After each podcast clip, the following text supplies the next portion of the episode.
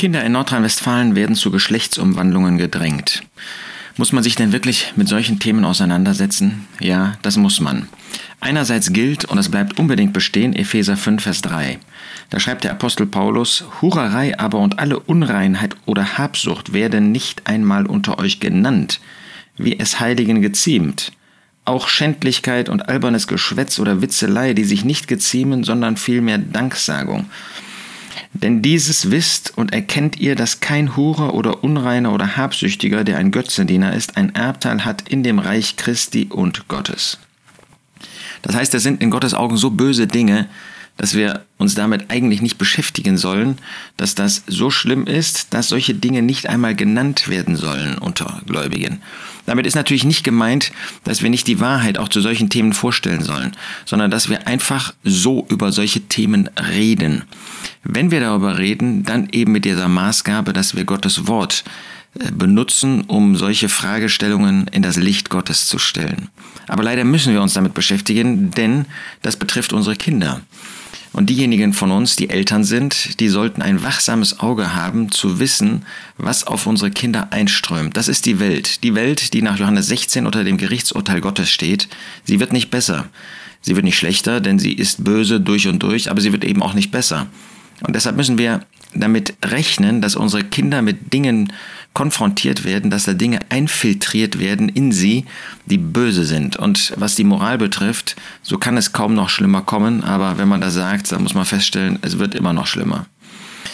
Was diesen konkreten Fall betrifft, ähm, sind ja Themen, die an sich außerordentlich unappetitlich sind und ähm, mit denen wir uns gar nicht beschäftigen wollen jedenfalls nicht sollten.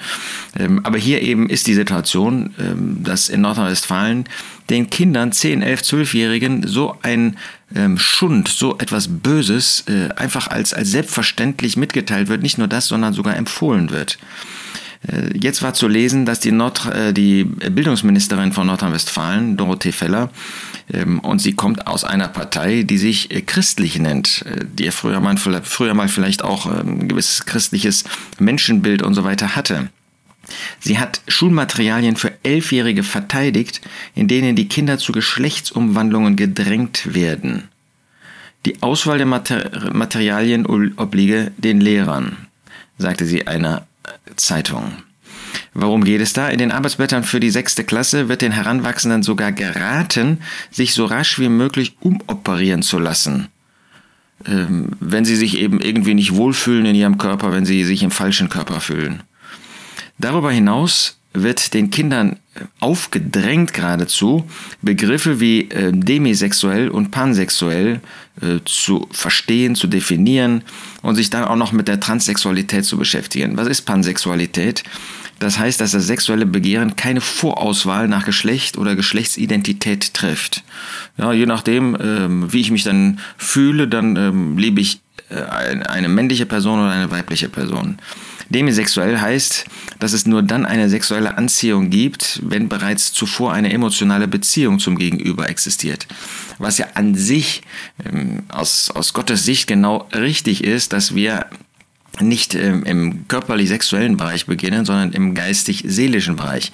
Aber hier ist das eben ähm, eine, eine Norm, die sozusagen zeigt, wir können alle ganz unterschiedlich sein. Die einen ähm, wollen nur den Körper, die anderen wollen äh, mehr den Menschen, die Emotionen und äh, davon hängt dann eben auch die sexuelle Orientierung und Anziehungskraft ab. Dann gibt es in diesen Schulbüchern, ähm, wird davon ausgegangen, dass es viele Geschlechter gibt und man jedes Geschlecht zu jeder Zeit ändern kann. Das ist die Welt. Damit werden wir in den Medien schon konfrontiert. Ähm, wer ähm, sich freiwillig Videos, Filme und dergleichen anschaut, der wird feststellen, dass genau auf dieser Ebene heutzutage die Videos, die Filme gedreht werden. Ähm, da gibt es nichts mehr Festes, da gibt es schon gar nichts mehr, was irgendwie nach der Schrift, nach der Bibel ähm, ausgerichtet ist, sondern da gibt es zwei Väter, gibt es zwei Mütter äh, bei Kindern oder ähm, eben diese jede abnorme ähm, Beziehungsebene, die man sich vorstellen kann, wird auf diesem, in diesem Bereich der Pädagogik und der Unterhaltung des Konsums wird uns vorgestellt.